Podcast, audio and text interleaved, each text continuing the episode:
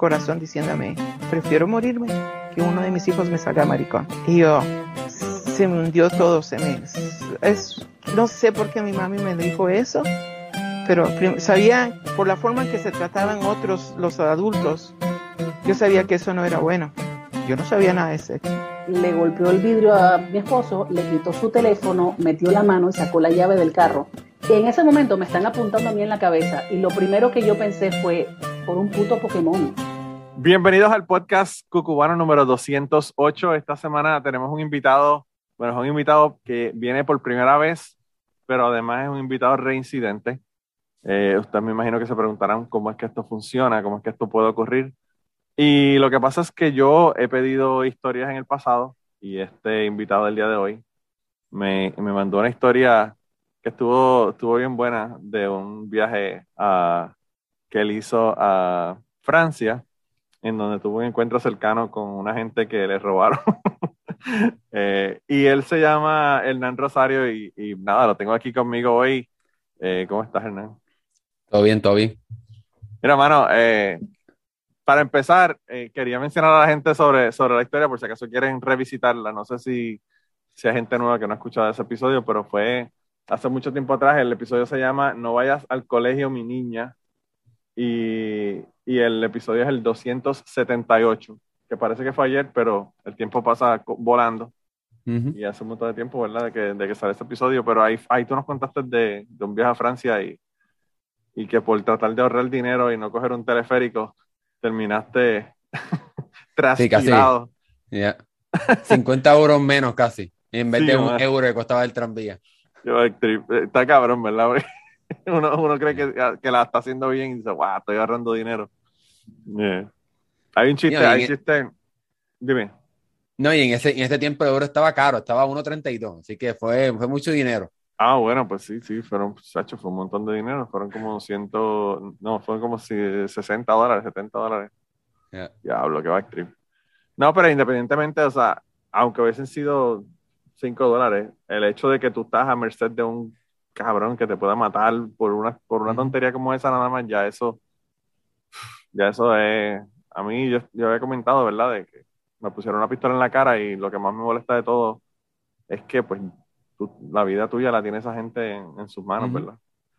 Eh, que, que, está brutal. Pero ahí, ahí en, ese, en ese episodio hay unas cuantas historias, una, una de las historias es la tuya, así que, y ahora me dijiste que querías venir porque tenías un montón de historias, así que lo primero que quería hacer es que me dijiste que tienes un podcast y que hagas el blog, por si acaso la gente no escucha el resto del episodio, por lo menos que se enteren de que tienes un, tienes, que tienes un podcast, así que cuéntame. Pues mira, nosotros, digo, llevamos mucho tiempo haciéndolo. Este, hacemos un podcast de tecnología, tenemos un canal también de YouTube, eh, se llama Esmandao, así que como rápido, rápido y furioso. Y nada, hablamos de tecnología, juegos, etcétera ahí. Y también nos pueden encontrar en YouTube, las redes sociales también, obviamente.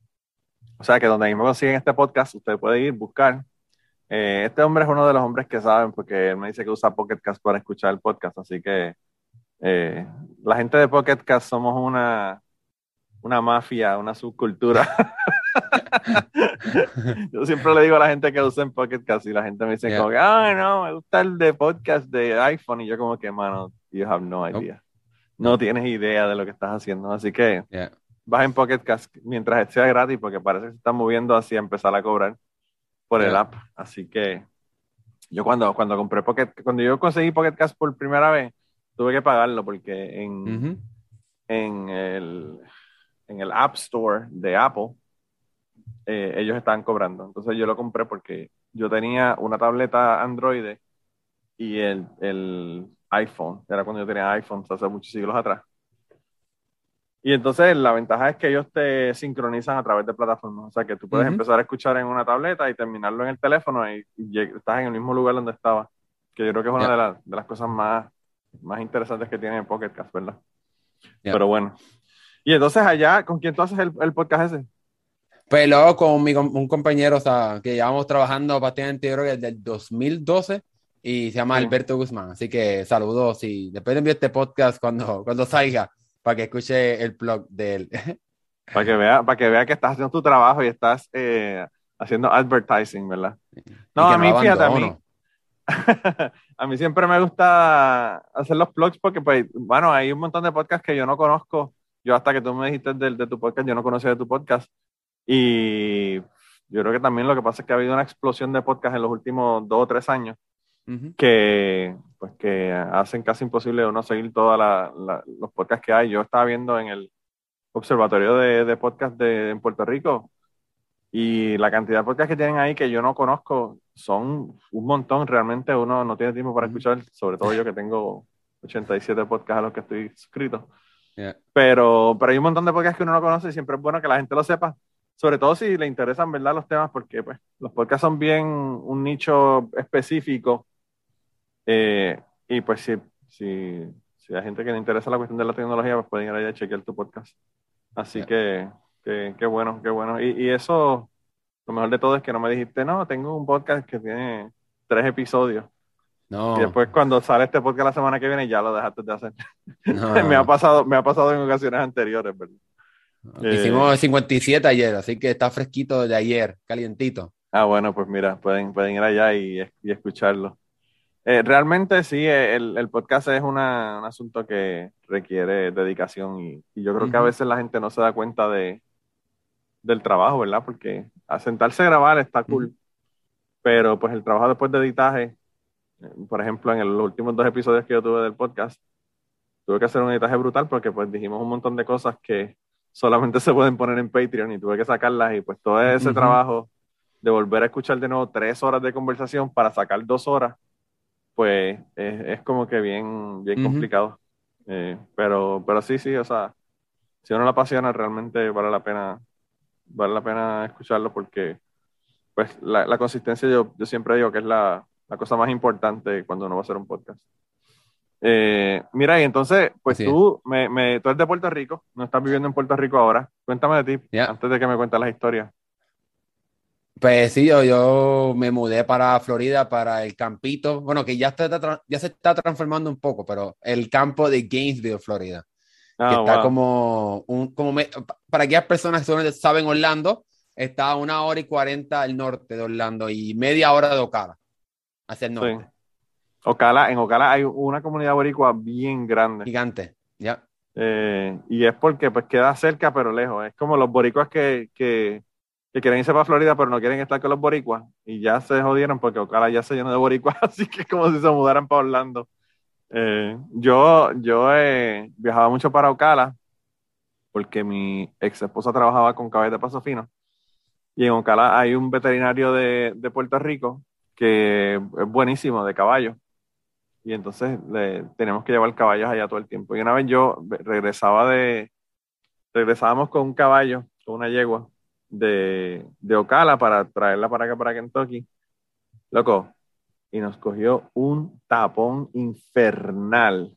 ¿En 75? En la salida, sí, pero en la salida de Gainesville, porque había un puto ah, juego de fútbol. Ah.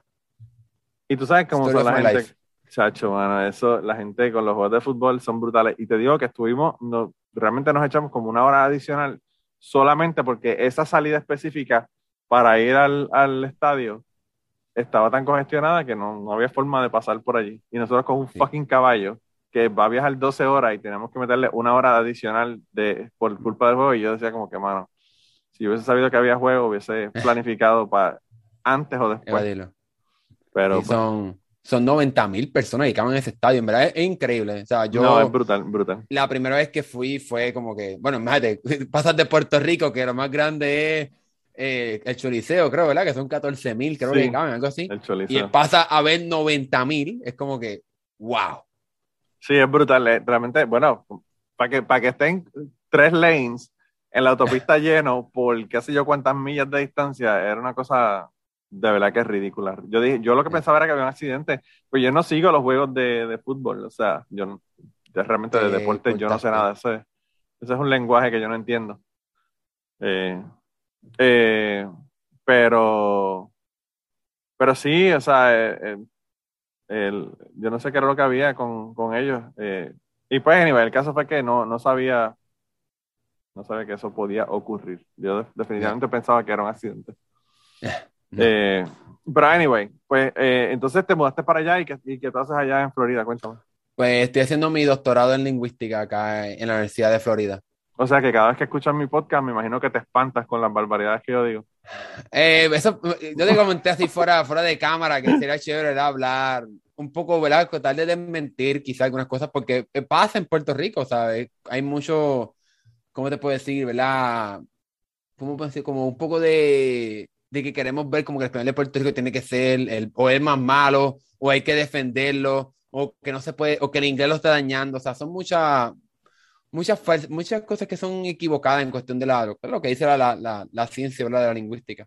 Sí, yo, fíjate, es bien interesante porque yo ayer eh, tuvimos una discusión intensa en el grupo de autorizar que tenemos, que tenemos en Telegram o que tienen ellos, ya yo no estoy, o sea, yo soy administrador de allá, pero realmente yo soy como Dios que está por encima de todo, moviendo los, moviendo los strings, pero que no existo en el podcast. Pero, pero pues nada, yo, yo estaba hablando sobre eso, estaba hablando sobre el, el usar ella, ¿verdad? Ah, para los pronouns y, todo sale a raíz de que un tipo hizo, puso unos memes y unos chistes bastante cutres, como dicen los españoles, sobre el asunto y empezaron a hablar y, y, pues que eso suena mal, que si la, la, Real Academia, que si mierda, que si eso no se usa, que eso, eso es una ridiculez. Y pues obviamente Blanca, que es traductora, pues lo que dijo fue que eso son cosas que se hacen, que se, que se hacen y se dicen y se cambian y la lingüística y, el, y el, lenguaje en general es fluido. O sea, eh, la Real Academia está años a veces tarde en la cuestión de, del uso de, de, palabras o de lo que fuera. Entonces, pues eh, el lenguaje es lo que nosotros hacemos de ellos. Y, y, eh, en el grupo de Chapin comentaron sobre cuál era el peor español de... No, no fue en el grupo de Chapin, fue en un grupo que tenía Blanca también. Hablaron que cuál es el español de Latinoamérica. Y, y Ángel Arnal, que, que es de España, vivió en Valencia, dijo que el peor, el peor de Latinoamérica, él no sabía cuál era, pero el peor lenguaje español del mundo era el de Murcia, en España. Y empezaron a ver que cuál era el peor, qué sé yo qué, y, y, yo le dije que, bueno, en Puerto Rico el problema lo que pasa es que usamos Spanglish. Entonces, eh, pues no es un español como tal. Eh, y si nos ponemos a hablar de que si pronunciamos la R como L y todo lo demás, pues ya eso es otro proceso completo que, que, tiene que ver. Realmente a mí, a mí siempre el lenguaje me ha interesado, me llama la atención, trato de, de usar la gramática correcta eh, y, y, a, veces soy grammar nazi, a veces juzgo a la gente por cómo dicen las cosas y no, y no, ¿verdad? Eh, por, lo, por el argumento que están, que están diciendo. pero, pero sí, siempre me llama la atención. Y pues eh, también hay gente que son lingüistas que, qué sé yo, como Noam Chomsky, que me gusta más por su cuestión política que por la cuestión lingüística. Pero, pero pues sí, siempre, siempre me ha interesado, me ha interesado el tema. Eh, qué bueno. Y entonces estás en Gainesville tú haciendo el, los estudios. Sí, en la en University of Florida. Los Gators. sí, los Gators. Yo iba a ir para, yo iba a ir para Gainesville, era una de las, de las opciones que yo tenía de, para hacer el estudio graduado. Al fin y al cabo, ninguno, ninguno lo, lo hice, ¿verdad? Pero era entre eh, Ohio, Nashville o Gainesville. Y todos los profesores escogieron estudiantes que ya tenía, habían tenido en maestría, así que me jodí. Pero pero pues era una, era una de mis opciones. Tiene un programa bien bueno allá de, de ciencias ambientales y de biología eh, también. Eh, yo, yo quería hacer este wetlands y bueno, pues te podrás imaginar en Florida que hay tanto. Pues este, tenía un programa bien, bien bueno allá que era lo que yo quería, lo que yo quería hacer. Pero bueno. Mira, entonces me dijiste que tienes unas historias ahí eh, que se te ocurrieron de, de tu trabajo, ¿verdad? De tu trabajo y de tu dando clases, ¿verdad? Porque tú das clases. Eh, así que si quieres cuéntame, cuéntame qué, qué, cuáles son las cosas que te han pasado. Pues, pues mira, obviamente pues, eh, aquí para las personas que quizás no conozcan cómo funciona la universidad y los programas así graduados, que tú lo obviamente lo has hablado, pero pues tal vez tú has hablado del lado de la biología, pues también sucede en, en la parte de español, etcétera, que entonces pues toman los estudiantes graduados como nosotros y los ponen a enseñar español básico. Así como tú enseñas biología en, o enseñaste, perdón, biología cuando estabas haciendo tu maestría, pues lo mismo pasa aquí con español y pues obviamente pues, hay muchas historias bien interesantes de ¿verdad? Que cosas que uno se, se, enfrenta a estudiantes que están aprendiendo una lengua y cómo el español, bueno, que ah, tengo una fresquecita de, del, vier, del miércoles, así que, que no, no entró en la lista, tengo que añadirla ahora. Oh, que cuando te enfrentas a estudiantes que están aprendiendo español y pues su desconocimiento o, o, la forma en la que ellos se manifiesten y pues hay varias cosas bien interesantes. Vamos a empezar con, esto fue el primer año, el primer año. Eh, pues yo trato ¿verdad? de ser una persona jovial, yo soy el típico profesor cool, como quien dice. Yo no soy nada estricto, obviamente soy estricto en la parte del trabajo, pero en la parte del salón, vamos, vamos a pasarla bien, no vamos a pasarla mal en un salón de clase. Anyway, pues llegó el viernes y pues ya están aprendiendo este español uno, están aprendiendo voy a comer, voy a, o sea, básico. Y yo vengo y digo, ¿cuántos van a fiesta, qué sé yo, por ejemplo, este viernes? Y nadie alzaba la mano. Y yo, ¿cuántos van a beber? Y nadie crece la mano, ¿verdad? Porque tú sabes que aquí es 21 años. Y yo, y yo como que, ajá, ajá, nadie va a beber. Y hago así como el, gesto de beber. Y está este estudiante, está este estudiante que es súper tímido y alza la mano. Y yo, hey, hey. Y él me dice, ¿cómo se dice church? que, el estudiante lo que iba era a la iglesia. A la iglesia, sí. El fin de semana. Wow. Es como, como hay, hay un video de. de. Ah, no me acuerdo cuál es el, el, un show de estos de. Eh, Family Feud se llama. Ah. Eh, pues en Family Feud, en una, en una parte preguntan qué es algo que tú pasas de una persona a otra. Y entonces una persona dijo el, un cigarrillo de marihuana.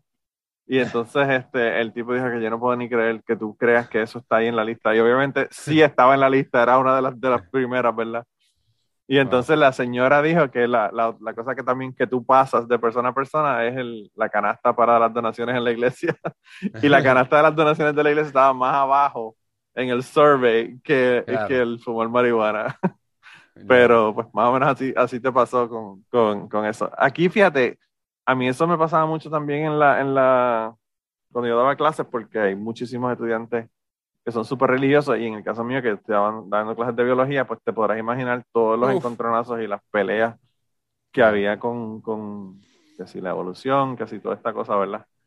Eh, yo, fíjate, viniendo de Puerto Rico, y yo no sé si a ti te pasó también allá en Puerto Rico, hay mucha gente religiosa, hay mucha gente creyente en Puerto Rico, pero no hay gente creyente que viven su vida para eso, ¿verdad?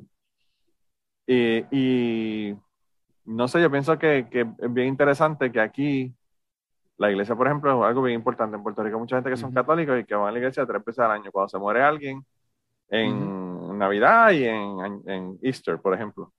Y entonces, pues uno como que no, no le cuadra. Quizás ahora hay más, una comunidad evangélica más grande en, en Puerto Rico que, que, quizás es más importante para ellos. Pero yo que me creí católico, eso era como que cuando quería. Yo cuando empecé a estudiar en el colegio católico en quinto grado, tenía, me, me, me, decían que tenía que ir a la iglesia todas las semanas y yo como que, fuck, eso es como que la cosa más terrible. Eh, y, y, a veces uno hace comentarios por la cultura cuestión de Puerto Rico, que tú sabes que la cultura es, vamos a chinchorrear, a beber, a salir por ahí. Y termina, termina odio con, con que le salen con un comentario religioso, ¿no? Como, como los, bacalaitos después de la iglesia, eso no existe aquí. No, no, no, tampoco, tampoco. Aquí hay, aquí fíjate, aquí lo que hacen en Kentucky es catfish.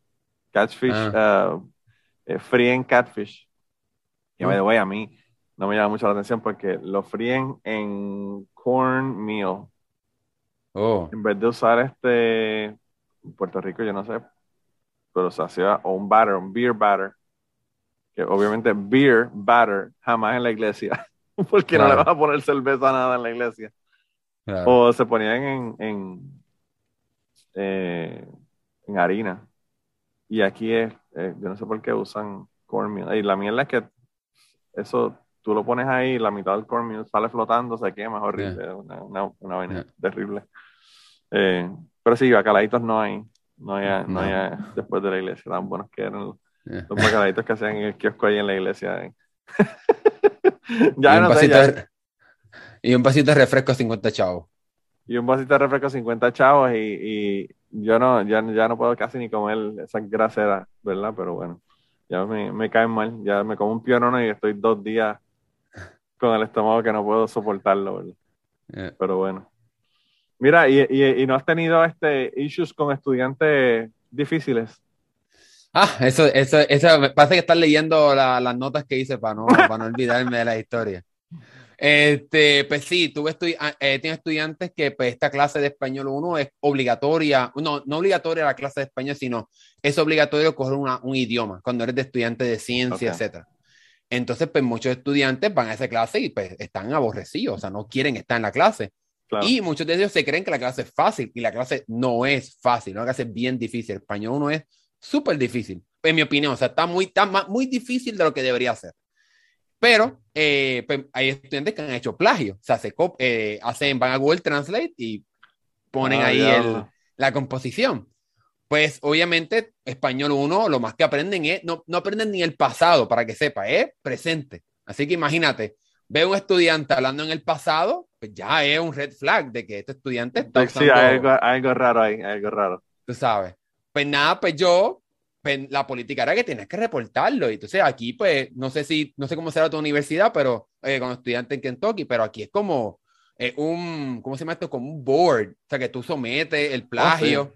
No, y es, es, el mandamiento número uno. O sea, eso lo, tú te puedes copiarte en un examen y plagio son las dos cosas por las que más han votado personas en la escuela, por lo menos donde yo estaba, en la universidad donde yo estaba. Claro. Eh, es horrible, es horrible. Pues es como un juicio, es realmente, o sea, está compuesto por profesores y estudiantes, o sea, es algo bien, bien fuerte.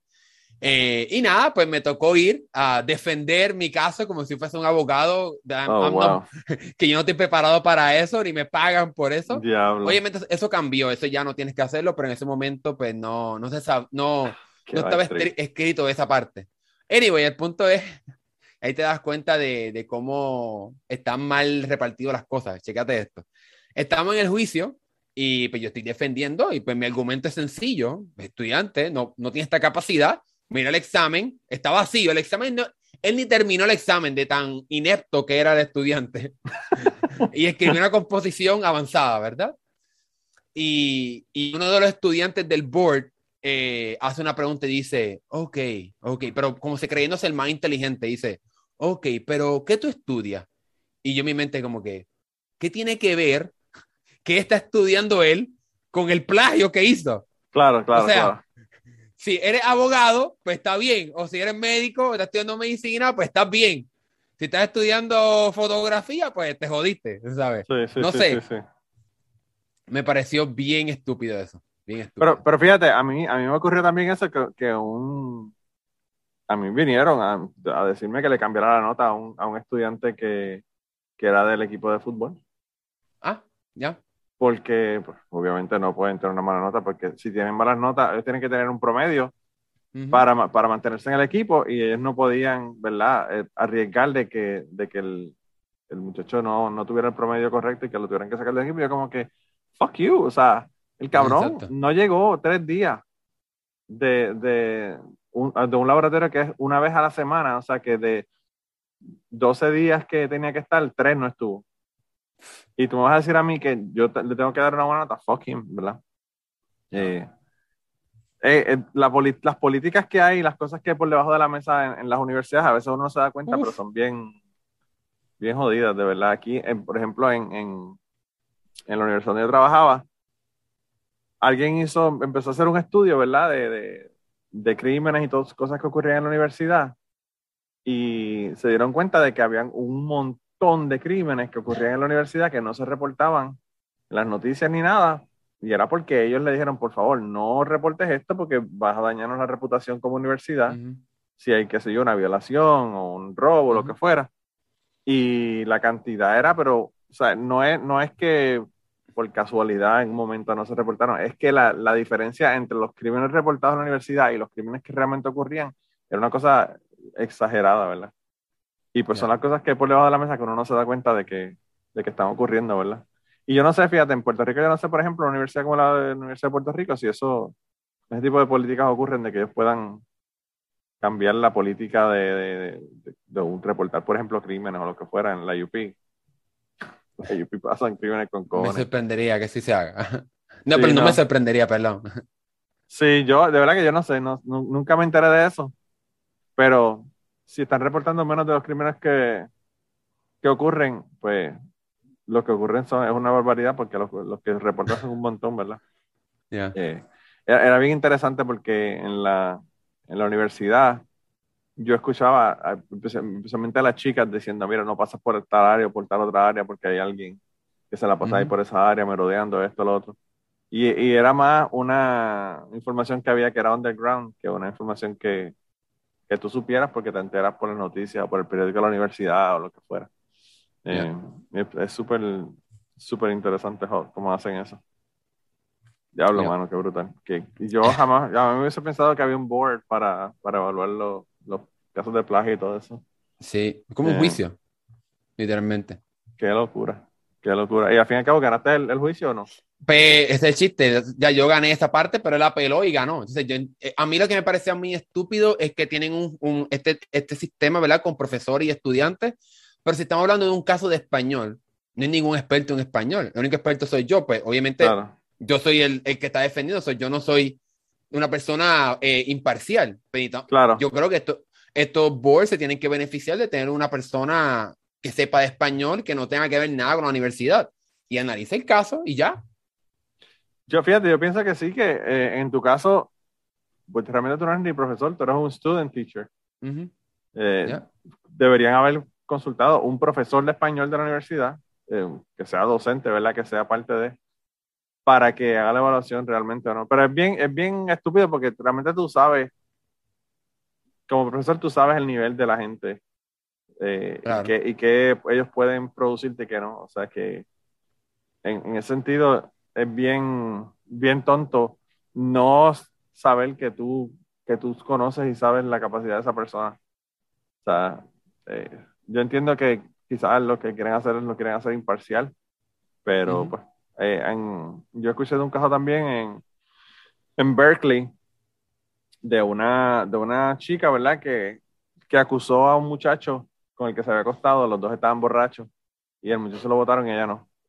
Y entonces lo que estaba alegando la persona era, pues los dos estaban borrachos, realmente, o sea, si tuvieron sexo mientras estaban borrachos, y la cuestión ocurrió después que ya estaban borrachos, pues ninguno de los dos tuvo consentimiento, ni él consintió ni ella, ¿sabes? Pero entonces utilizaron el, testimonio de la chica, votaron al chico y no la votaron a ella. Hmm. Entonces él lo que decía es que como que pues, realmente no, no, el alegato de, Berkeley era que ella era la parte vulnerable y ah. que por eso le habían votado a él y no a ella. Pero pues yo tampoco sabía que había un board que te evaluaba ese tipo de cosas en la universidad eh, en ese momento. Wow, qué locura, qué locura. ¿Y, qué, y qué, qué, más te ha ocurrido?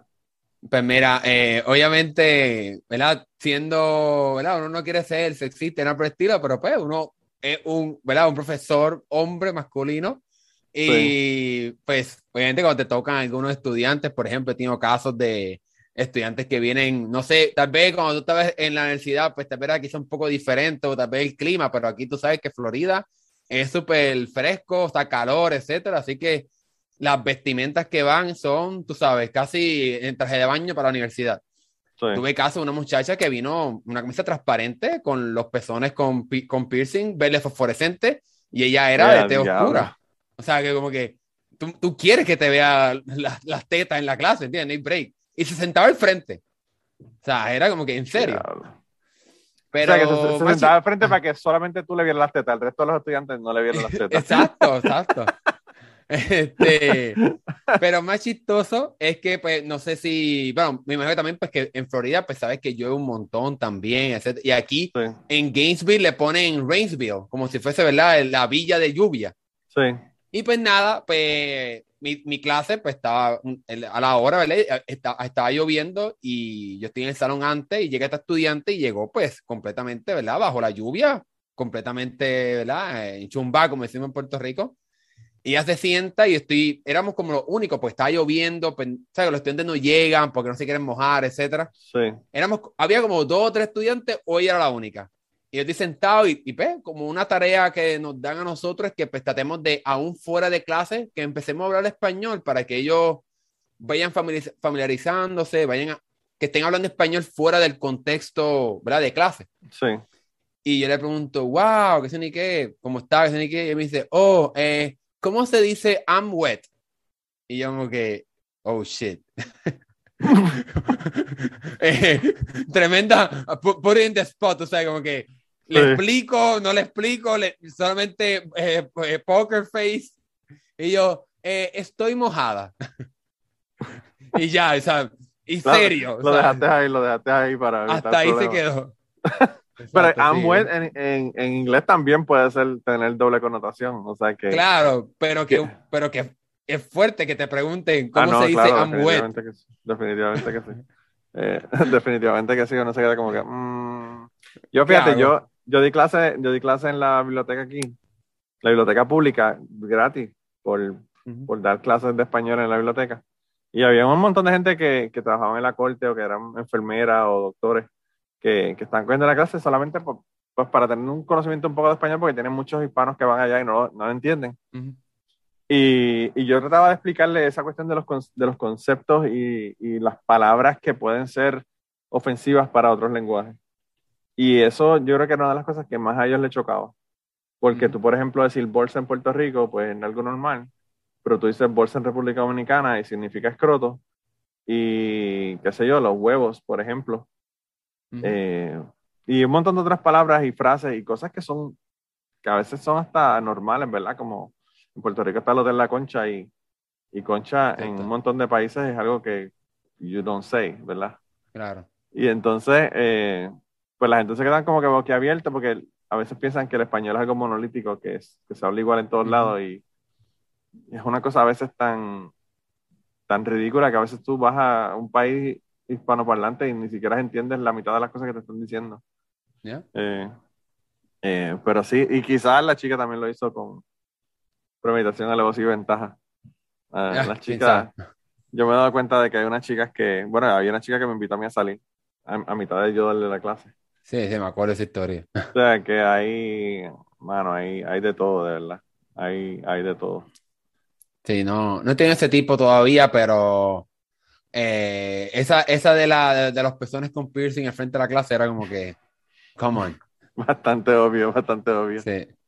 Fíjate, yo, eh, eh, el, el, yo siempre trataba de ser bien, bien friendly, como tú dices, como, como eres tú también. Mm. Yeah. Y, y, a veces eso también se malinterpreta. Yo no sé si es una cuestión claro. caribeña, pero se malinterpreta. Y habíamos, habíamos en mis evaluaciones, revelé que a mí, a mí me hicieron Student Teacher of the Year el primer año oh, que wow. yo di clase eh, de la universidad y me dieron hasta una placa y toda la pendeja y, y, cuando me entregaron la placa y me hicieron la ceremonia y toda la mierda, me entregaron, tú sabes que los, los estudiantes te hacen una evaluación uh -huh. y esas evaluaciones van a tu superior. Pues mi superior ya parece que había visto las evaluaciones y me, me dio un sobre con, qué sé yo, 160 evaluaciones. Y yo me puse a verlas y habían un montón, ¿sabes? Cuando te digo un montón de 160, habrían como 10, 10 personas que todos decían que yo estaba flirting, ¿verdad? Con las estudiantes. Y, y todas, las todas las evaluaciones que decían eso eran de varones. Yeah. La chica, ninguna chica en ningún momento hizo ese comentario. Y entonces ya el segundo año que di clase, entonces ya como que dije, ok, hay que empezar a ser menos friendly o menos amable, menos caluroso, menos whatever. Yo no sé qué carajo, o sea, pues tenía que yeah. cambiar la forma de ser para que no se diera esa impresión, ¿verdad? Eh, y a mí me sorprendió que, que, me dieran el Student Teacher of the Year a pesar de que habían esas 10 evaluaciones, porque yo no sé si es porque era en otro tiempo. Estamos hablando de que fue en el 2006, 2005, uh -huh. que bueno, ya del 2006 para acá, con el Me Too Movement y todo lo demás ha cambiado. Yo quizás ahora hay 10 personas que dicen eso y, y me ponen en el board hacerme el juicio que te hicieron a ti, ¿verdad? Yeah. Pero, pero mi, mi profesor como que dijo, ah, como que no, no le di importancia a esos comentarios. Quizás, quizás también si hubiese sido una chica la que hace el comentario y no un varón, pues quizás hubiese sido como que diferente, pero, pero a veces, a veces malinterpretan a uno. Malinterpretan a uno. Eh, pues, ah, pues, hablando así de, de, de historias sin camisa, eh, cuando empezaron las clases en Zoom, ¿verdad? Con, aquí, ¿verdad? Con, cuando empezó la pandemia, pues, pues es un nuevo, una nueva, uno, uno había cogido también una cota clase digital, pero no era como que constantemente, ¿verdad? Sí. Pues, y pues obviamente pues tienes, tú como, tú como profesor, pues, ahora tienes 25 cuadritos eh, para ver qué están haciendo las personas. Y tenía un estudiante que ella tomaba la clase en la cama, o sea, te estoy hablando en la cama, durmiendo prácticamente, el cuarto oscuro completamente. Y yo me pongo a fijarme bien y estaba sin camisa. O sea, no tenía ni ropa interior tampoco, porque yo dudo que estuviese en la cama acostada con una sábana con un brasil strapless, lo dudo. Sí. ¿Sabes? Está bien improbable. Y era ridículo que ha tomado la clase todo el tiempo con la sábana hasta aquí y la laptop en la cama era totalmente oscuro porque se veía que la cara solamente estaba iluminada por, por la pantalla de la computadora. Y yo decía, ¿cómo es posible esto? Que ella tenga, ¿verdad? No le importaba, tú sabes. Whatever, ¿qué importa? Nosotros venimos de un país donde, donde las mujeres no salen a la calle si no tienen maquillaje. y cuando yo llegué aquí fue como un culture shock ver gente en pijama en Walmart comprando. Yo decía, ya ¿Qué carajo? La gente comprando en pijama con flip-flops de, de, SpongeBob. O sea, no te estoy hablando de que, que quizás es un pantalón que parece pijama. No, es una fucking no, pijama. y a mi, a mi salón llegaban gente así en pijama también, porque había clases que eran a las 7 de la mañana y llegaban ahí con una, con una pijama eh, medio dormido ahí, pero ya, o sea, me imagino que el Zoom ya es a otro nivel porque estás en tu casa, o sea, es como que, wow. No, no hubiese pensado, realmente yo no sé, yo no me sorprendería tampoco que un tipo con varón llegue sin una camisa y que se siente ahí eh, sin camisa a coger la clase. Eh, y no me pasó a mí, yo sé que tú tienes una regla de que no cuentes historias de otras personas, pero le pasó a un compañero aquí que estaba dando la clase y tú sabes que pues, obviamente aquí en la universidad es pues, muy típico los dorms. Y pues, obviamente pues tú, en COVID pues tú estás en tu dorm con tu, con tu roommate y estaba esta muchacha cogiendo la clase y, y atrás estaba cambiando la otra. y tuvo que estar, fue un shuffling, tú sabes, pero por un segundo, pues pasó, tú sabes. Wow, y que no es una persona que te está viendo, son un grupo completo de gente. Ya. Diablo, mano, que De verdad que hay, hay un montón de videos así de que yo vi de que se fueron virales de gente que estaban haciendo eso, niños que tenían a la mamá atrás cambiándose. o, bueno, el, el, de el de Valeria de Puerto Rico. viste ese video? Claro, claro. La pobre Valeria que hizo el comentario de la profesora y y la profesora se enteró de lo que pensaba de ella. Eh, y, a mí, en ese caso de Valeria, a mí me parece bien gracioso porque yo, yo lo que pensaba era, todos hemos pensado así de un, uno que otro profesor. Claro. Eh, y nosotros, ¿verdad? Yo, que di clase, eh, y me imagino que tú también, sabes que hay gente que tú tienes que piensa así de ti también. Porque hay gente que, como tú dices, piensan que la clase es fácil y la clase no es fácil. O cualquier pendeja, o sea, tienen un encontronazo contigo, a veces es hasta la personalidad, no le, no le gusta cómo es tu personalidad y ya le caíste mal. Y entonces, yo como profesor a mí no hubiese sorprendido. Yo no sé si eso fue un, fake outrage, ¿verdad? De la profesora. Pero me parece que es un show demasiado grande de la maestra porque, pues, la, la chica hizo un comentario, o sea, yo lo hubiese dicho, mira, como que si vas a hacer comentarios negativos míos, apagar el micrófono. Pero lo hubiese tomado más como a chiste que como a como un outrage, como la señora que, oh, o sea, como que eso es un big deal. Y como que, por favor, o sea. a mí, a mí no me, no, me, no me, pasó algo así, pero no sé si ha utilizado Zoom con los breakout rooms. No sé si lo ha utilizado en otro. Ah, sí, yo lo sé. Pues, pues tú sabes, pues obviamente, pues así como nosotros como instructores, pues dividimos los estudiantes en grupos, ¿verdad? Porque no hay otra forma, ¿verdad? En Zoom.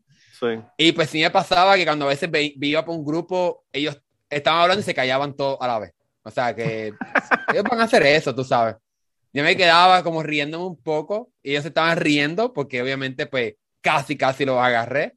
Pero nada, a mí eso no me importa, tú sabes. No tenías ninguno que fuera como el chavo del 8, que seguía hablando, todo el mundo se callaba y él seguía hablando. Hubo una vez que pasó, pero no estaba diciendo nada malo. Y los demás estaban, y los, los demás fueron unos cabrones porque no le dijeron nada. Se quedaron así, riéndose, tú sabes. Porque me, me, imagino que la persona tenía tal vez, o, estaba haciendo otra cosa y no estaba tapada, ¿verdad? Con otra ventana en la computadora, en Zoom, y no se dio cuenta que yo estaba o algo. Sí. Pero por suerte no fue nada negativo. Yo una vez estaba en, en un Zoom de, del Citizens Climate Lobby aquí. Estábamos hablando de que nos íbamos a reunir con el representante la, la próxima semana y estábamos aquí reunidos. Y yo estaba aquí en el trabajo y yo lo tenía en el teléfono. Y, y estaban hablando, discutiendo qué sé yo qué cosa. Y yo pensé que tenía el, el Zoom en mute. Uf. Y entonces viene uno de los operadores y me trae unas muestras y yo le digo, oh man, you're gonna bring me more shit. y eso obviamente todo el mundo lo oyó. Y, y ahí fue como que yo caí en cuenta como que, fuck, no tengo esto en mute. Tú sabes, y le dije, I'm sorry. pero, pero es la única la cosa que me ha pasado así de bochornos en, en Zoom. Eh, pero me imagino, mano, que con, con, 25 estudiantes tienen que haber 25 posibilidades de que, de que ocurra una cagada. Yeah. Ah, ahora, ahora, como siempre pasa, ¿verdad? Uno contando historias se acuerda de otras. Eh, hablando así de, de, cosas que pasaron en videollamadas, eh, nosotros eh, aquí en la universidad, como parte de la, pues trabajar remoto, pues hay una plataforma que te permite como que los estudiantes hagan unos ejercicios y se graben contestando los ejercicios, para que después tú los puedas evaluar, ¿verdad? Porque no podemos, ¿verdad? Estar en el salón de clase. Y este estudiante, digo, me, imagino que lo dejó grabado porque no era chistoso y no, no afectaba nada a la clase, pero ella estaba hablando y el gato le brincó encima y le pasó por la cara y no se quería salir. Y ella, como peleando con el gato mientras hablaba español, y ella lo empujaba y era como película, tú sabes, como que el gato quería la atención y seguía brincándole encima. Sí. Yo eh, también he visto un montón de videos así de que el gato, de que el gato. Yo creo que el, el, el más impactante vida así de Zoom que ha pasado fue el, yo no sé si quién era el tipo, pero le estaba haciendo una entrevista y entraron los, los bebés de él caminando por la ah, parte sí, atrás. Sí, es un, no sé si era un ministro de, de UK. Sí, y entonces salió la, la, esposa, salió la esposa corriendo a agarrar los nenes. Eso fue increíble. Y lo, lo, más impresionante de eso fue el racismo latente que hay en la gente que pensaban que porque la tipa era asiática era la nana de los nenes, no podía ser la esposa. Y empezaron a hablar miel así, ah, que si la nana, que si tú. Y todo el mundo como que, no, él es la esposa, tú sabes, como que, what the fuck. Eh, pero sí, en, Zoom pasan, pasan cagadas heavy, mano. Yo, yo creo que bochornos así, cuando mientras estaba dando clases, yo creo que no tuve casi ninguno. Eh, pero gente que, estudiantes que eran súper disruptive, tuvo un montón, realmente. Oh. Y después de, yo en Zoom, en Zoom, ¿no? En, en, la clase, cuando estaba dando la clase de biología, eh, había una, una, chica que fue mi estudiante que se mudó al apartamento debajo de mi casa. Yo vivo en un apartamento de un oh. segundo piso. Y después de ello, yo creo que, no sé si fue después del primer año o antes del, del primer año que yo me divorcié. Y esa chica yo la tuve ese año en mi clase. Era eh, una chica que, que, incluso jugaba para el equipo de soccer de, de, la universidad. O sea, era una chica, una atleta bastante famosa en la universidad por eso. Y entonces, eh, pues ella se mudó al apartamento debajo del mío. Y entonces yo eh, empecé a salir con una chica y, mano, la chica era una escandalosa cuando teníamos sexo. Y yo, el bochorno mío era salir, que yo saliera con ella y, y que encontrara a mi estudiante, los dos montándonos en el carro, que estaban side by side, ¿verdad? Frente al apartamento. Y yo como que, qué bochorno, puñeta. Tú sabes, después de darle clase un año, que, que ya obviamente me imagino que ya tiene que, obviamente pensar que eso es normal, ¿verdad? Que la gente tiene sexo, pero, pero para mí era un bochorno porque era mi estudiante, era como que, voy a hablar, que va a pensar? De, del, que fue, del que fue su profesor. Exacto. brutal. Pues así en cosas de Zoom, pero relacionado, tuve un estudiante que me acusó de, de ser racista, una estudiante, ¿verdad? Pues negra aquí en el, en, en el salón. Me acusó de ser racista con, con la chair del departamento, la jefa del departamento. Y porque supuestamente yo, yo, no, yo no aceptaba que ella fuese una madre soltera. Y yo... Pero espérate, espérate. Racismo que tiene que ver con la madre soltera, o sea, una cosa... Ahí voy, ahí voy, ahí voy, ahí voy. Porque decía que yo no quería que ella tuviese en la clase, en Zoom, el bebé. Dude, yo nunca vi el bebé. Yo no sé que yo sé que ella era la mamá, ni siquiera. Yo nunca vi ningún bebé. Pero obviamente hizo eso porque estaba colgado, o sea, iba a fracasar el curso y se agarró de esa excusa. Diablo, que va a mano. Y, y, y es tan fácil que te acusen de algo y puede que no llegue a nada, pero aún así es una mierda de que tú tienes que estar bregando con una situación de una acusación, ¿verdad? Eh, por eso yo creo que cuando la chica esta me invitó en, la clase, yo básicamente la humillé frente a la clase. Claro. Pues yo no quería dar ninguna posibilidad de que la gente pensara de que yo estaba chingándome a mis estudiantes. Claro. Y, y pues, pues eso está brutal. Y, al fin y al cabo, ¿qué pasó? ¿Te, hablaron contigo o qué? No, no pasó nada porque la chair, fíjate, la chair es bastante cool. Y cuando yo le dije, mira, ella está haciendo esto porque ella va a fracasar el curso y ya no quiere fracasar el curso porque aquí el problema que pasa, que son, esta universidad UF, Universidad de Florida, es como que, no, es la séptima o sexta mejor universidad pública de todo Estados Unidos. Es como que un poquito, bajar dos, o sea, hay gente bien inepta aquí también. Y pues todo el mundo quiere tener buena nota porque quiere ser doctor. Aquí esta universidad es bien reconocida por la medicina.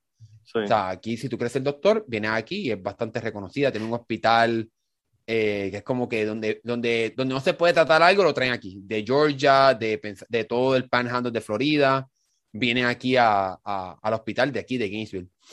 Y ella quería ser doctora y pues iba a fracasar el curso, tenía que cogerlo otra vez, obviamente, ¿verdad? Porque no puede, no puede pasarlo con C si eres del departamento de, de, biología, de ciencia, siente tu, que de biología. Siente tu, uh, major. Exacto, pues tiene que coger el curso otra vez. Y, iba a fracasarlo porque no venía a la clase, pero no era porque yo no la dejaba entrar, era que ya no venía. Y entonces, pues la jefa obviamente entendió eso y pues, ok, dijo, ok, no te preocupes y ya, done. O sea, ni siquiera volví a escuchar de, de ese caso porque es que era, era ilógico. A mí me parece bien gracioso que la gente a veces que acusa a uno de racista y uno realmente no hace nada.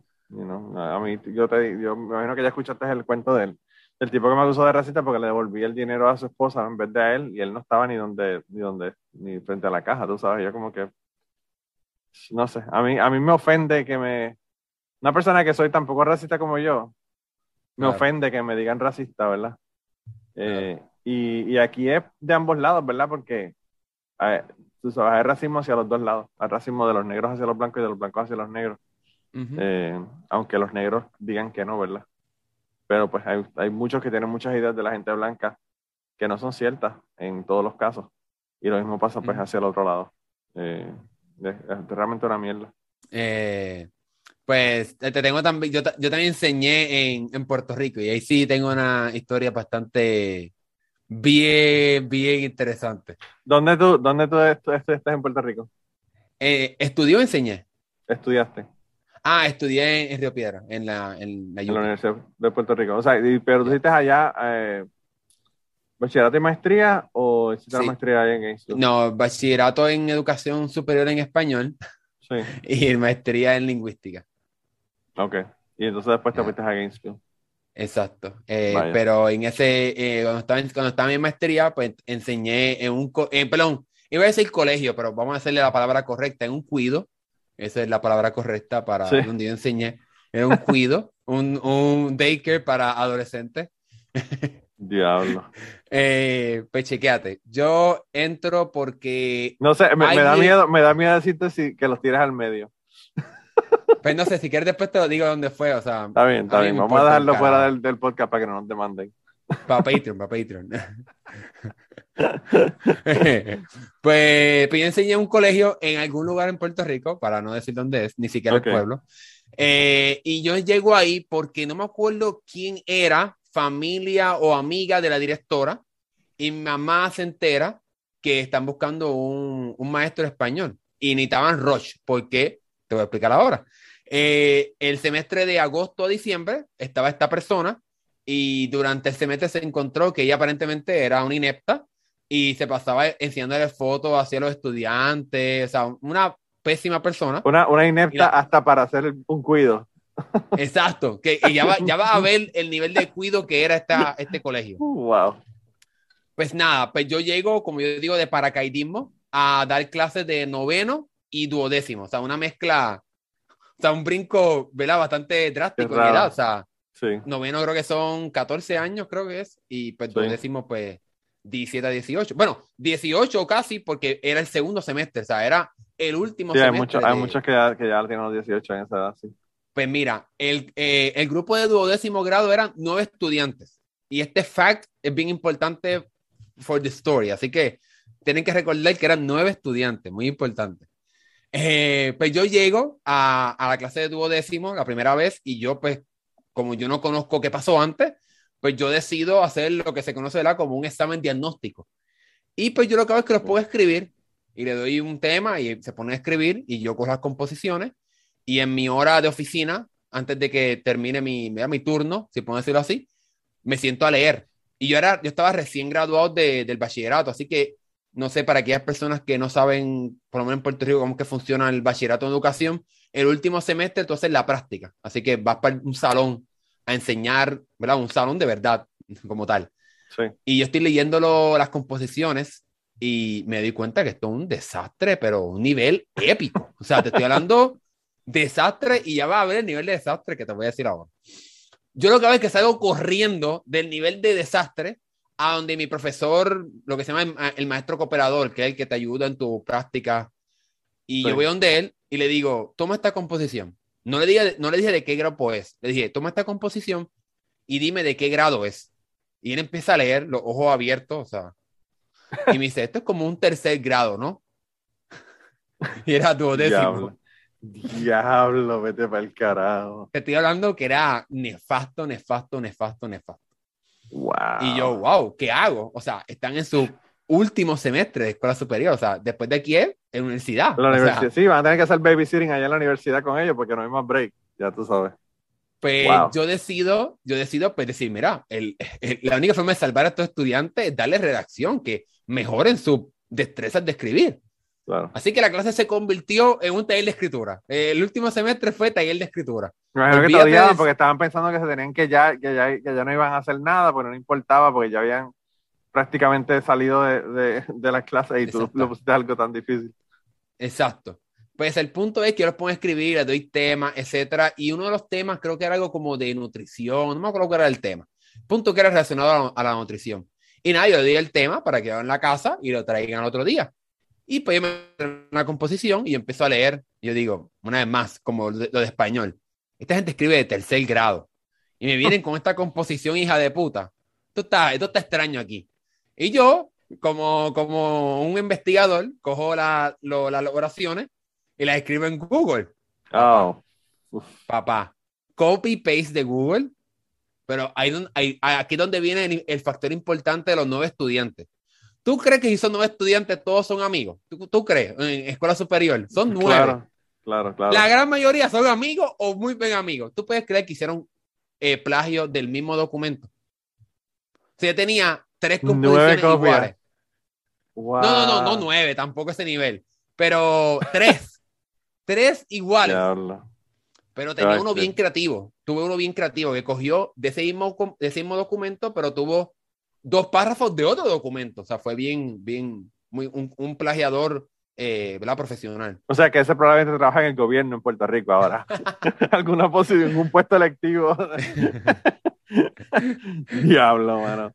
Eh, eh, la pendeja es que ahora es tan fácil, antes no, pero ahora es tan fácil tú saber si es plagio, porque es como tú dices, te pones una frase o una, o una oración en Google y te sale el documento, y después tú le das un clic al documento y boom, esta. Eh, antes, antes era más complicado. Yo, yo hice una historia que me imagino que también la escuchaste de, de un pana que nos dijeron que hiciéramos un, en, una clase de inglés en la escuela, nos dijeron que hiciéramos un, eh, poema, un poema y el tipo copió la canción 18 in Life de Skid Row. Y yo me, me jodí haciendo el fucking puto poema. Y cuando yo veo que ese cabrón se para, antes, antes que yo me tocara hacerlo, y empieza a declamar fucking 18 in Life, yo dice como que yo no puedo creer que este cabrón es tan genio, porque yo decía, porque a mí no se me ocurre esta mierda, hay miles de canciones que yo podía coger una, y la maestra no va a saber cuáles son, ¿verdad? Claro. Eh, Y, y se salió con la suya. Se salió con la suya. La, la, maestra dijo que era una composición, pero increíble. Y yo, como que, wow. Qué bochorno. Si, si ahora hubiese Google, se hubiese jodido porque ponían eso y salía inmediatamente la, la canción de, de Skid Row. Pero, pero sabes que ahora en, en, las plataformas estas digitales de, de, de, de, educación hay una cosa que se llama Turn It Up. Creo que se llama así, creo que se llama así. El punto es que eso escanea solo. O sea, tú sometes el documento y lo escanea y te da un score de cuán plagio puede ser. Oh, a ese nivel estamos. Yep. Diablo, qué brutal. Bueno, que, qué fácil te hace en la vida la tecnología. Ya. Diablo, qué brutal. Aquí nosotros tenemos una pendeja que escanea, que escanea materiales y nos dice que es más o menos. Ah, por, por infrarrojo. Tú le pones una, una mierda gomosa negra que te trajeron de un reactor y te dijeron, mira, mira a ver si tú averiguas qué es esto, y tú lo pones ahí y te dices, ah, esto es tal tal cosa, tal compuesto. Oh, eh, pues más o menos eso, pero, pero para, para lenguaje. Está brutal. Exacto. Qué brutal. Mira, y entonces, eh, ¿qué, qué, qué más te pasó en ese sitio? Porque de verdad que me imagino que en un lugar donde tú tienes un cuido, me imagino que eso tiene que estar brutal. Mi esposa comenzó a dar, clases como maestra sustituta hace tres semanas y las historias que me ha traído, hablando de historias de terceras personas, son que yo digo, yo me quedo frío. El, yo estaba comentando, yo no sé si lo comenté en el Zoom pasado, pero por si no lo comenté, que, que en un momento dado un, un nene le preguntó, de sexto grado le preguntó y le dijo que si, que si había un, una, un hombre, no una mujer que había nacido mujer, pero estaba transicionando para ser hombre, porque era trans, y pues ya había tomado las hormonas y ya se era considerado un, hombre trans, que si se le podía dar un puño, si se le podía pegar, porque a las mujeres no se le pega, pero a los hombres sí. y, mi esposa se quedó como que de una pieza pensando que, qué racionamiento tiene este cabrón para conseguir un loophole, para darle un puño a una nena, ¿verdad? y yo decía como que, wow, qué, qué, qué mentalidad. Y esas son las pendejas que a veces uno no, no piensa que ellos están eh, con las, cosas que le salen a uno, ¿verdad? pues, pues, mira, te, te, dije que era un cuido, pero no te expliqué por qué exactamente era un cuido, porque eso me di cuenta cuando enseñé, te, mencioné que era duodécimo y noveno. Cuando llego a noveno grado, esa clase era a la una de la tarde. Una de la tarde, para aquellas personas, ¿verdad? Yo sé que me han dicho que son, que tienes escuchas fuera de Puerto Rico, pues un colegio típico en, en Puerto Rico es a las ocho que empiezan las clases, ocho y media como tarde, yo creo. Sí. Pues, una tarde ya te has cogido por lo menos cuatro o tres, por lo menos, clases. Y cuando yo llego, ellos me dicen, por favor, por favor, no enseñes, porque si enseñas sería la primera clase que cogemos hoy. Así que por eso que yo con un cuido, porque a la una de la tarde ellos no habían cogido clases. Pero ¿y qué carajo hacían los, los, maestros? Esa es la pregunta que yo tengo. Yo, yo no sé, yo, yo me quedaba en shock. Yo salía de ahí este, eh, eh, eh, estúpido. O sea, pero qué, ¿cómo funciona esto, esta, esta, esta, institución? Diablo, mano, qué clase de locura. Y yo a veces me preguntaba, cuando yo tenía estudiantes que llegaban a mí a coger la clase de biología, yo decía, ¿qué carajo hizo este estudiante? Porque como tú dices, son, son personas que tú le, le haces una pregunta que te tienen que contestar y yo no hacía preguntas de ese, y era, qué sé yo, eh, eran, eran, escoges y preguntas que tú tenías que contestar con una, con una oración. Y a veces ni, ni siquiera hacerte una composición correcta de una oración te podían hacer. Y yo decía, ¿cómo carajo este estudiante llegó a estar en primero o segundo año de universidad sin poder realmente comunicarse? Y, pues parece que es en todos lados, porque pues, si tú me dices que, que eso es allá, yo, eh, mi esposa me dice que ella tenía un profesor, un maestro, que yo no sé por qué no pudo terminar, no sé si fue que se enfermó y tuvo que dejar de dar clases o qué carajo fue, pero como no tenían maestro para, para ese año, pusieron al coach. Y ella dice que ah. ese coach no enseñaba un carajo, lo que hacía era, se sentaba ahí a, comer miel, tú sabes, y entonces ella no aprendió nada en, esa, en, esa, en, ese semestre, fue un semestre completo de la clase, porque era, el coach el que le daba la clase y el coach no, como si no, como si no hubiera nadie ahí, ¿verdad? Ellos hacían lo que le daba la gana. Cabrón.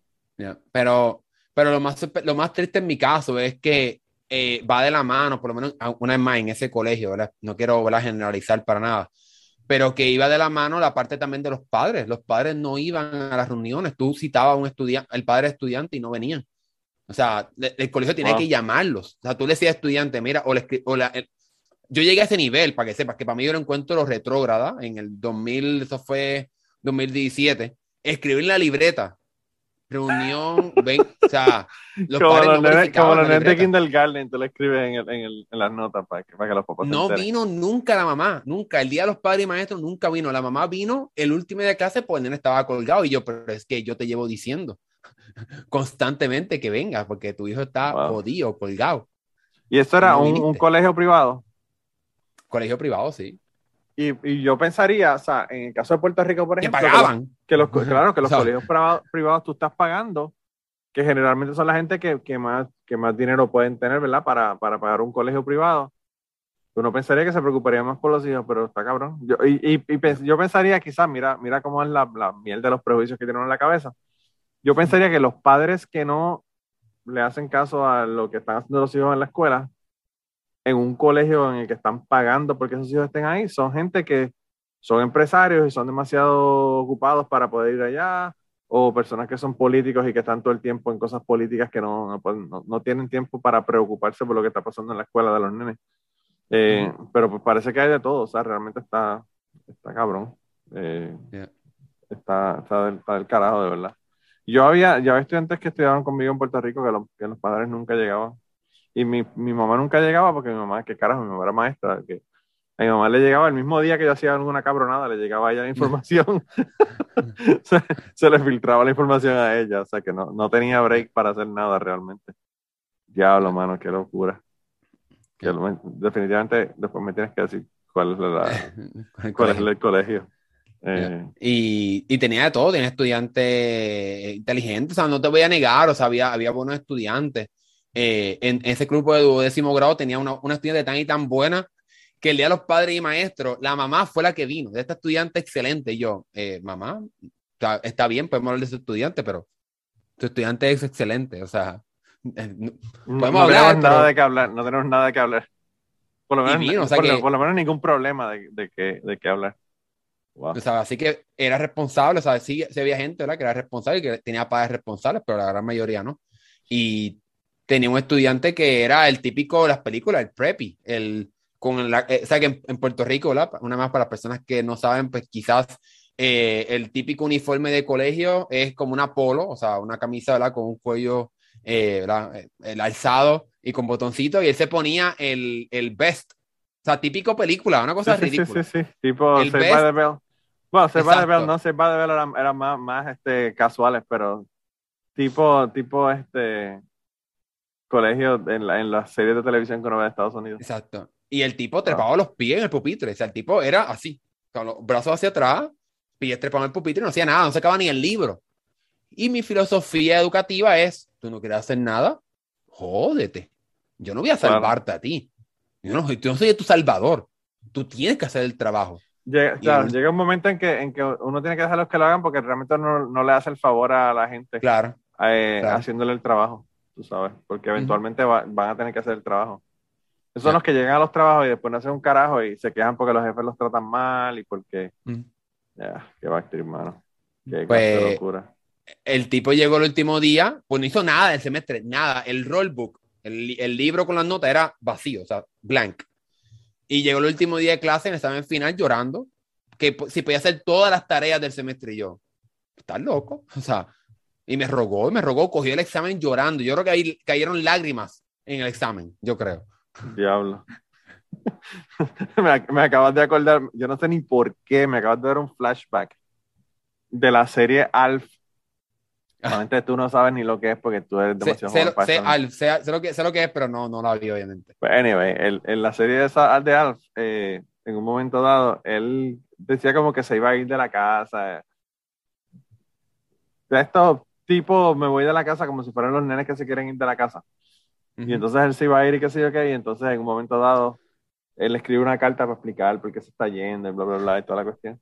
Y entonces coge, tenía un refresco en el, en el, no sé si era un refresco o un jugo, en, al lado del, de donde estaba escribiendo la carta en el escritorio. y cogió el sorbeto y puso en el, con el sorbeto, puso gotas de, y le puso, esas son lágrimas, le puso en, en le escribió. Y entonces dobla la carta y se la, se, la, se la deba a la gente. Entonces ellos abren la carta para verla cuando encuentran la carta que ya él se había ido.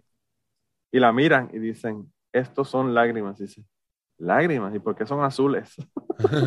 porque era, de, porque era del, del, jugo de refresco que se estaba tomando. y así, así tenía que, que, que el chamaco este, estas son lágrimas en el, en el examen escribirte, estas son lágrimas. Por favor, yo, pásame. Pero yo soy tan cabrón que yo lo he dicho, sí, házmelas todas. Porque no iba a poder hacerlo. O sea, tú no puedes hacer el trabajo de un, semestre o de un año en, en un par de días, tú sabes. Eso no tiene sentido. Yo, tenía, un cabrón que, que estudiaba conmigo que siempre llegaba al, a, la, a, la, escuela por la mañana y decía, ok, ¿qué hay hoy? Porque él nunca estudiaba ni hacía nada. Y entonces él, a veces cuando le decían hay que entregar un proyecto, pues entonces él como que, fuck, ahí ya se jodía porque ya, o sea, el proyecto ya no lo puede hacer por la mañana. Y el tipo se graduó, o sea, con alto honor de la, de la escuela. El tipo era tan bueno que no tenía que estudiar para, para, para, hacerlo, pero cuando tenía un proyecto, pues era que, que se jodía. Eh, eh, el tipo de verdad que todavía, todavía yo lo considero la persona más inteligente de mi clase graduanda. Porque es que no hacía, no hacía ningún, nada del trabajo y, se graduó con alto honor el tipo. Me quedó cabrón. Tú lo veías jugando handball todo el día en, en, el, en el patio. Qué locura, de verdad. Ahora voy a tener que ir a eh, Facebook a ver cómo está. A ver que también está. Pues finalmente me votaron, o sea, no me dejaron, no me, no me renovaron el contrato ese semestre nada más.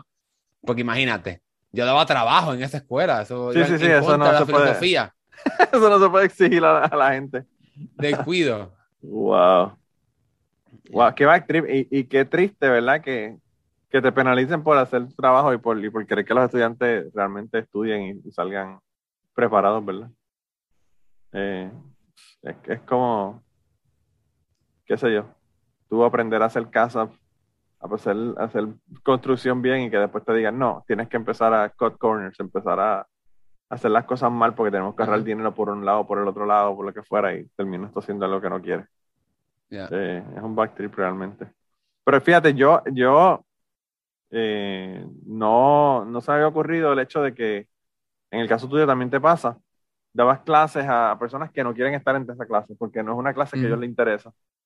Y yo creo que eso es uno de, de los retos más grandes que, que, uno puede tener como, como maestro, ¿verdad? Porque cuando la persona está estudiando algo que, que es lo que le interesa, está bien. Pero cuando una persona tiene un requisito, por ejemplo, en el caso mío, que era eh, biología para non-biology majors o non-science majors. Yo tenía gente que estaban en, iban a estudiar, qué sé yo, eh, administración de empresas o qué sé yo, cualquier otra cosa, contabilidad, lo que fuera. Y venían a mi clase y entonces era como que tan difícil porque pues no le interesa. No solamente no le interesa, no están estudiando ciencia porque no, no, no son buenos, porque no les interesa. Y entonces pues es como que un reto doble el, el tú darle clases a esa gente que son así.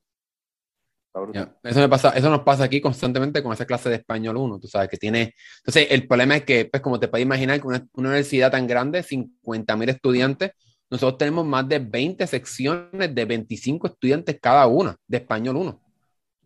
Así que tienes que, obviamente, cuando tú haces la matemática, no importa qué, va a tener un gran número de personas que no le interesa la clase. Sí, yo, yo eh, tenía cuatro, cuatro secciones cuando daba la clase y eran 40 estudiantes por sección, así que tenía 160 estudiantes en total.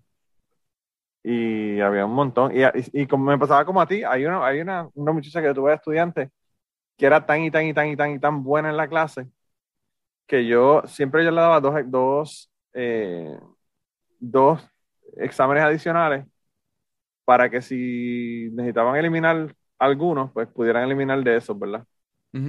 Eh, y le daba la opción de que eliminaran dos dos notas que fueran las más bajas. Y pues eh, eh, la chica esta eh, sacó 120. Eran, ah, eran 10. Y como hizo 12, pues sacó 120%. Y yo hablaba con ella, le decía, chica, porque tú no te cambias paciencia? porque tú no dejas la mierda esa de, de administración de empresas y te cambias paciencia? Y ella decía, yo no sé por qué todos los profesores me están diciendo lo mismo. Y yo como que, puñeta, porque hay tanta gente que quieren hacer esto que no son buenos Pero yo estoy seguro que ella probablemente era igual de buena en contabilidad o en, administración de empresas, no me acuerdo que, cuál era de las dos la que estaba estudiando ella. Eh, porque era el tipo de estudiante que bien aplicada, bien, siempre hacía todas las todas las este, ejercicios, siempre hacía todo, todas las asignaciones. O sea, era una, una chica que realmente era bien aplicada. Eh, Pues sí, mano, de verdad que dar clases es una aventura. y sí, esto. sí, sí, sí, sí. Mira, ¿y cuánto te falta para, para terminar? Eh, me falta como un año, o sea, este año académico. Y ya empezaste con la tesis, me imagino. Sí, sí, sí, sí. Y ya la has escrito cinco veces y te han dicho que, que ninguna. Bueno, tuve que, tuve que cambiarla porque obviamente nos, digo, obviamente no, nosotros, eh, yo quería hacer algo que era más presencial y pues, obviamente en el 2020 era imposible.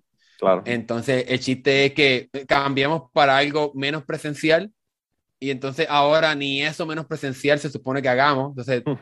es como un poco caótico, pero nada, será algo que se puede hacer y ya. Llega un momento en que, pues, uno tiene que hacer 20.000 cambios. Yo, yo mi tesis la tuve que cambiar completa. Yo me leí, yo me leí como, te diría yo que 200, 225 papers para la tesis que yo iba a hacer, que era trabajando con un tipo de pescado, un tipo de pez que se llama darters. Son, son pesitos que son súper pequeños que se usan, mucha gente los usa para, como bait, ¿verdad? Para, para pescar a otros peces. Pero hay unas especies específicas que son endémicas de aquí, de esta área. Y yo quería hacer ese estudio con esa, con esa especie. Y la especie que yo quería hacer el estudio estaba solamente en un río. Y era durante la época de apareamiento, que es entre abril y mayo por ahí. Y bueno, yo no había contado en que entre abril y mayo es la época de cacería de, de wild turkey, ¿verdad? De los de, pavos. Y entonces pues no pude entrar a ese lugar, no me dieron permiso porque yo no podía entrar ahí cuando hay gente cazando que me pudieran pegar un tiro. Claro.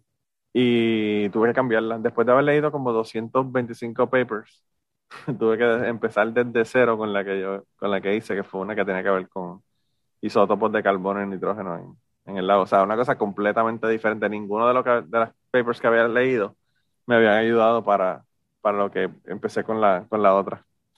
Pero son pajitas que le caen a la leche, que no, que uno no está contando al principio. Pero yo, la mira que me dijeron, y te lo digo a ti para que lo sepas, que lo creo que lo he mencionado en el podcast también, eh, cuando te manden a cambiar el, la tesis a como estaba originalmente, ya te sabes que la hiciste, la terminaste y te la van a aceptar.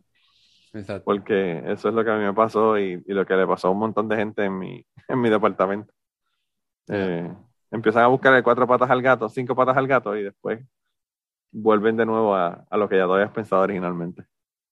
No, Mira, de que, así como quede. ¿De qué vas, de qué vas a hacer la tesis?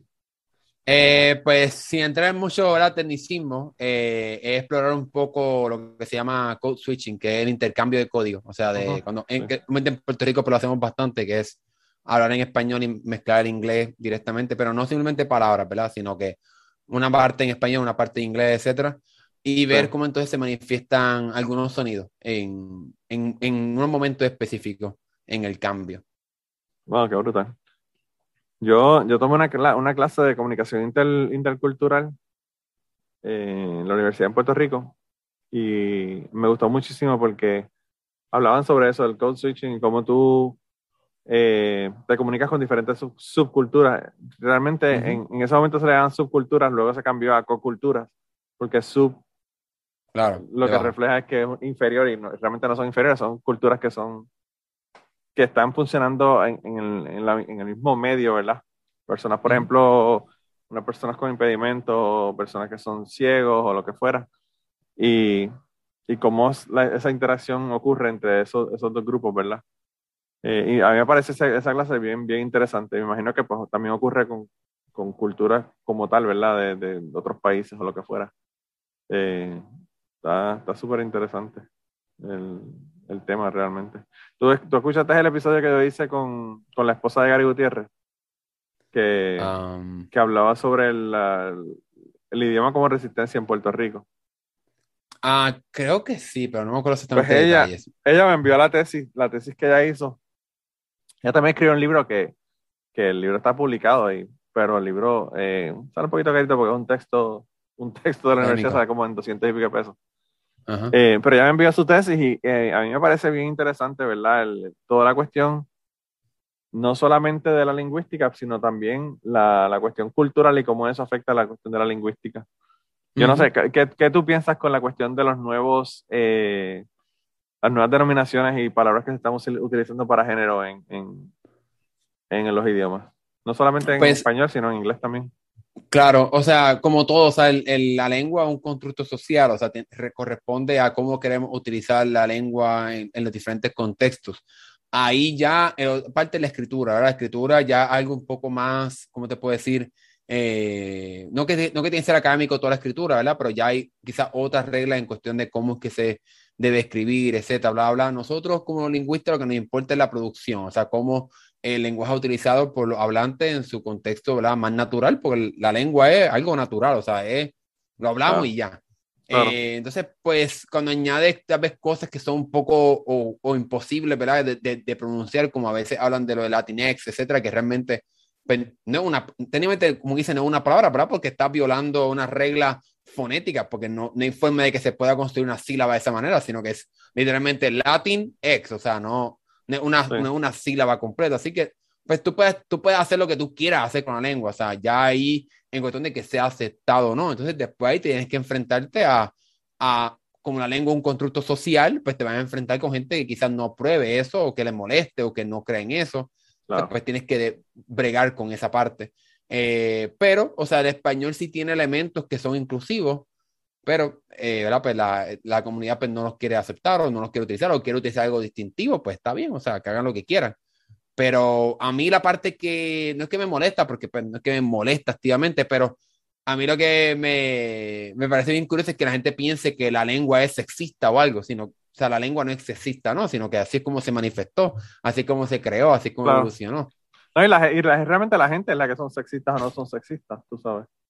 Eh, yo estaba viendo en el, en el grupo de Telegram eh, un meme que pusieron ahí. By the way, la razón por la que te estoy preguntando esto es porque ayer precisamente teníamos una discusión cabroncísima en, el grupo de Atorizar por esto, porque alguien puso unos memes ahí. Eh, realmente el, problema fue el tono. estaba en un tono burlón sobre la gente que estaba utilizando el elle. y entonces, pues, hubo una discusión súper interesante ahí y hoy enviaron un meme en el grupo de Telegram de Cucubano que es un tweet y yo pienso que esto tiene que haber sido para joder realmente. No creo que haya sido. Es un tweet de 2018. O sea que eso es historia antigua y medieval cuando se, cuando se trata de, de este tipo de cosas, ¿verdad? Porque en el 2018 yo creo que ni el Me Too Movement había, había salido.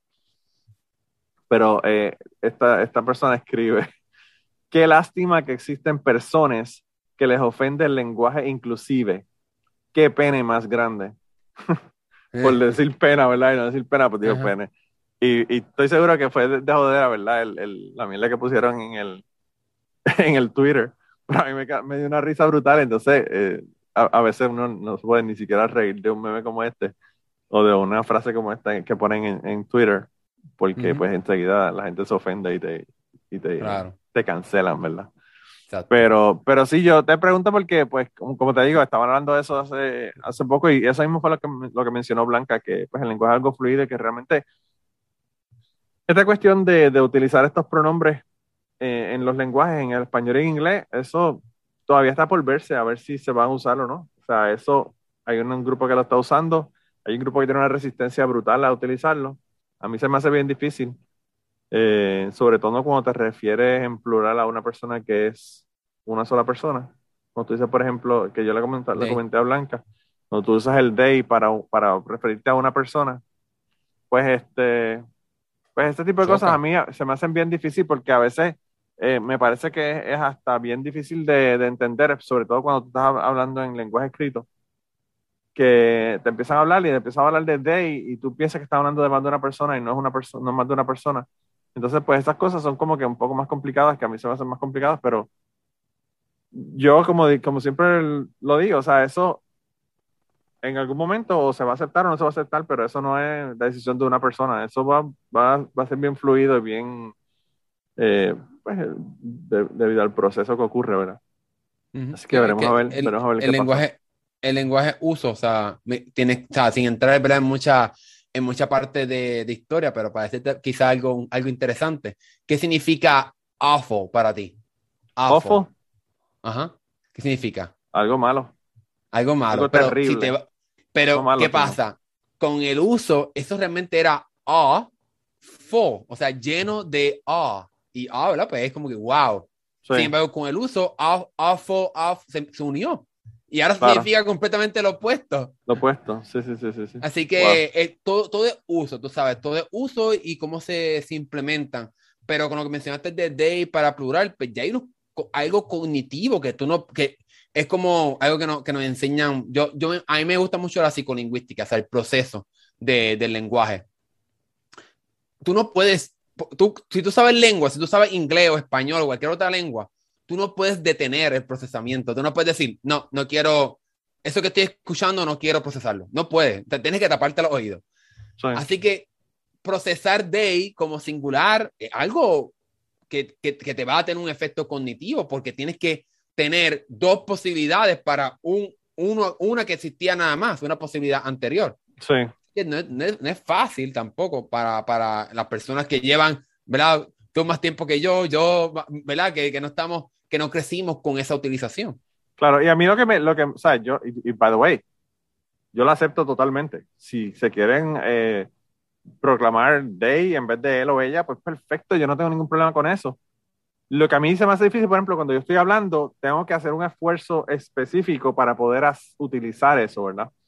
y, y, y, no es, a veces yo lo que, lo que me, me, choca de la gente que lo ven como homofobia o transfobia o lo que fuera, cuando realmente no lo es. Es un asunto de, como tú dices, cognitivo, de que tú tienes ya esa, esa programación en tu cabeza y, y, tienes que cambiarla.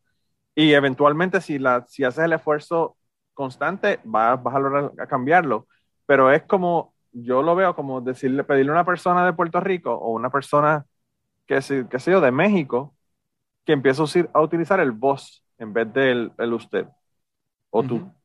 Y entonces es una cuestión que, tú sabes el, esfuerzo mental que tengo que hacer yo para comenzar a utilizar vos cada vez que voy a decir tú o usted, es un proceso que, que es súper súper difícil para mí, tú sabes, eh, tendría, como te digo, que hacer un esfuerzo específico para eso. Eh, y pues, eh, yo creo que es el, el asunto de, de lo que ocurre y a veces se interpreta como una cuestión de homofobia o transfobia y realmente no es el caso. Y la otra cosa es que también, yo siempre lo he dicho y lo seguiré repitiendo, la agresividad cuando se trata de un error que no tiene que ver con insulto, ¿verdad? Porque, por ejemplo, yo puedo llamarle a una persona a él o ella y que la persona quiera que lo, que lo llamen ella y pues perfecto, tú sabes, hazme la corrección, pero la agresividad o el, o el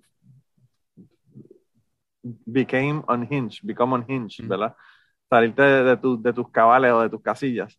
Porque ocurre una cosa como esa cuando es un error que no realmente no es con interés de ofender a la persona. A mí siempre yo sigo insistiendo que lo que me, lo que me parece es que eh, aleja a la gente que son tus aliados realmente. Porque siempre siguen siendo tus aliados.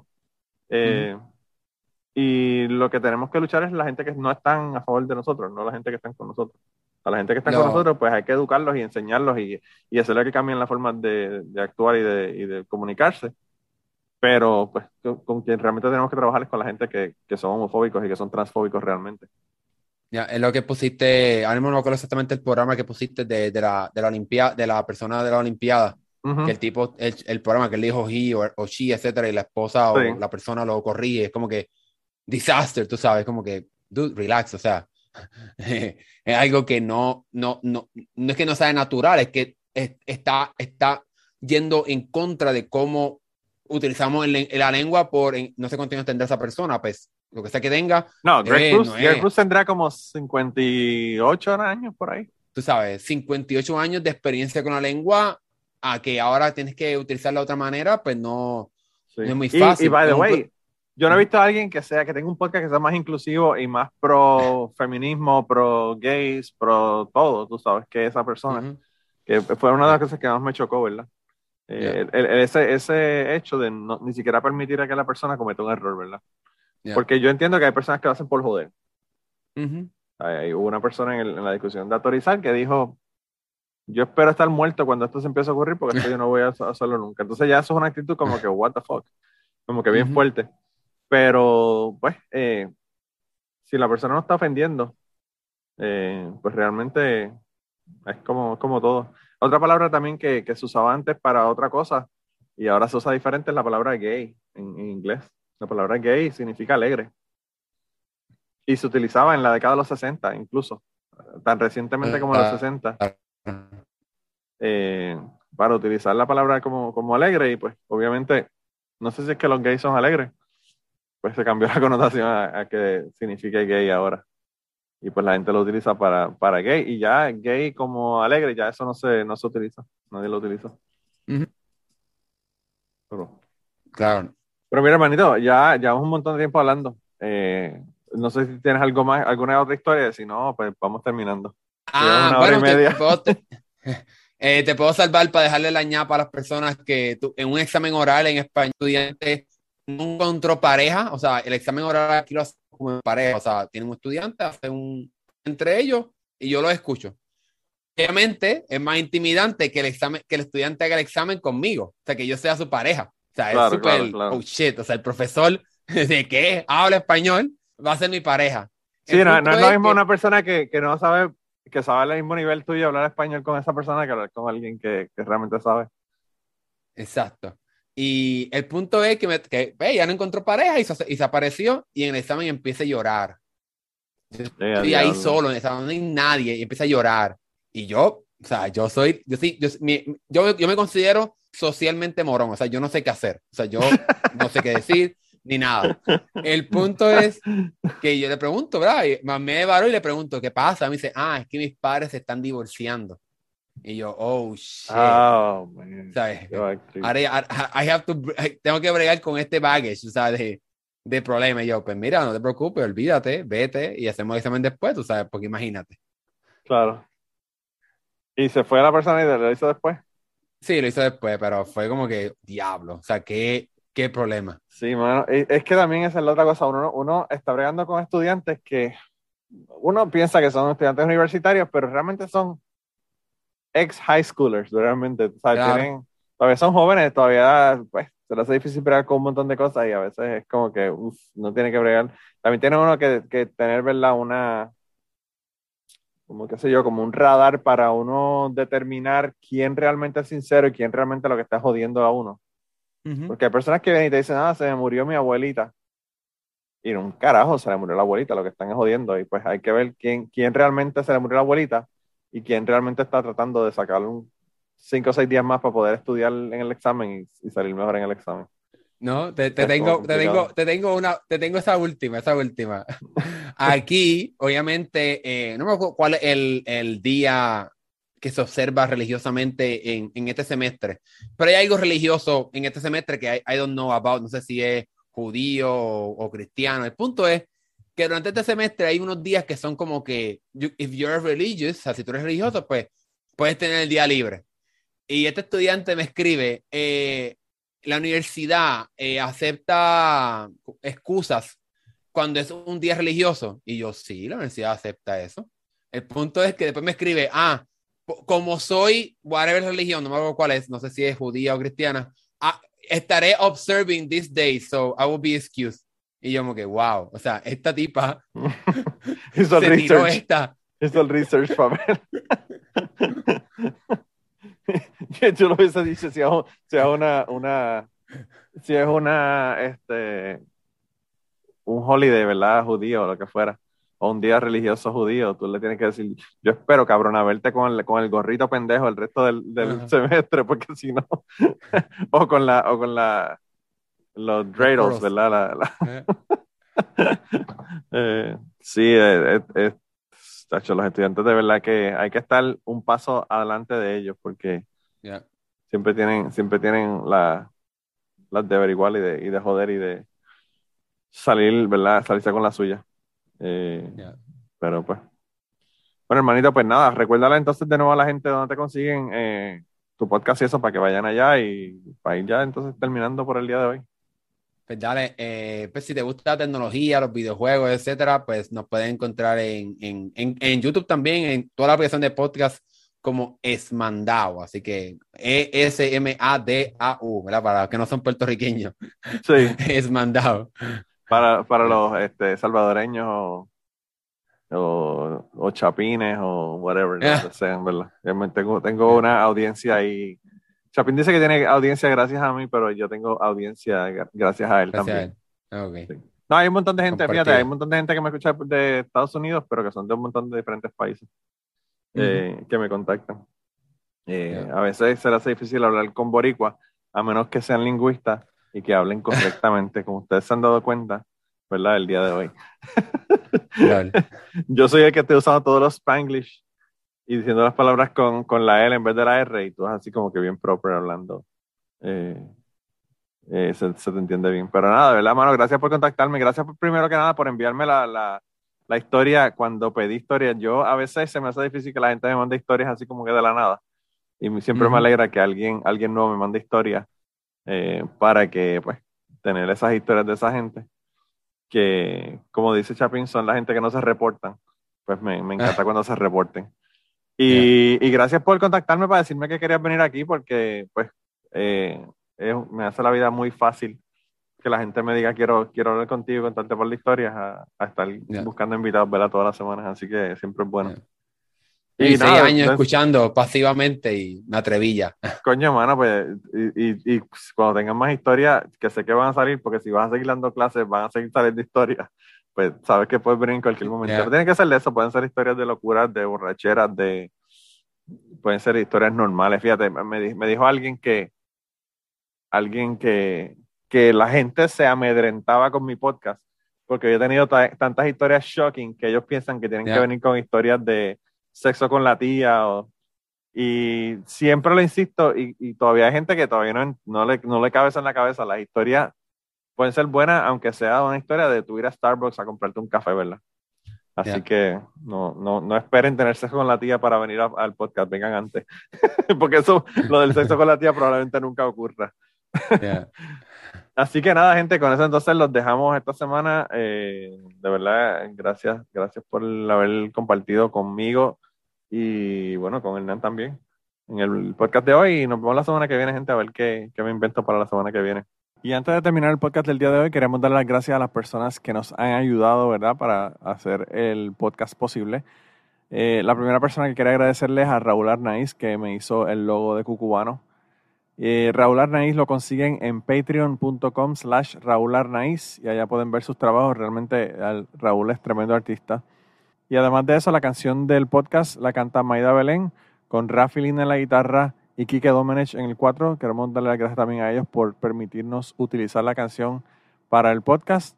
Además de eso, a mí me consigues en patreon.com slash Manolo Matos o me consigues en Twitter como Manolo Matos y el podcast lo consigues como Cucubano Pod. Así que por allá nos puedes enviar mensajes, nos puedes decir eh, que nos quieres contar historias, te puedes autoinvitar a participar en el podcast.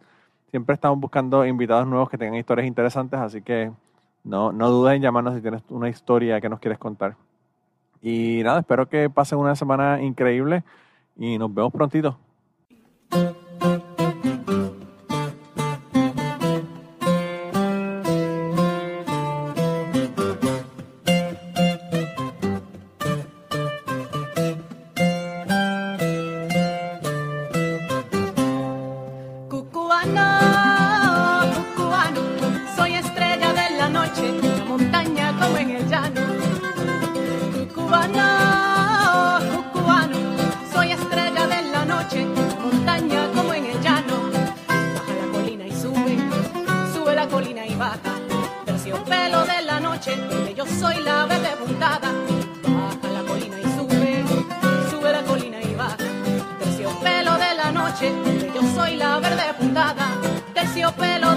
Que brilla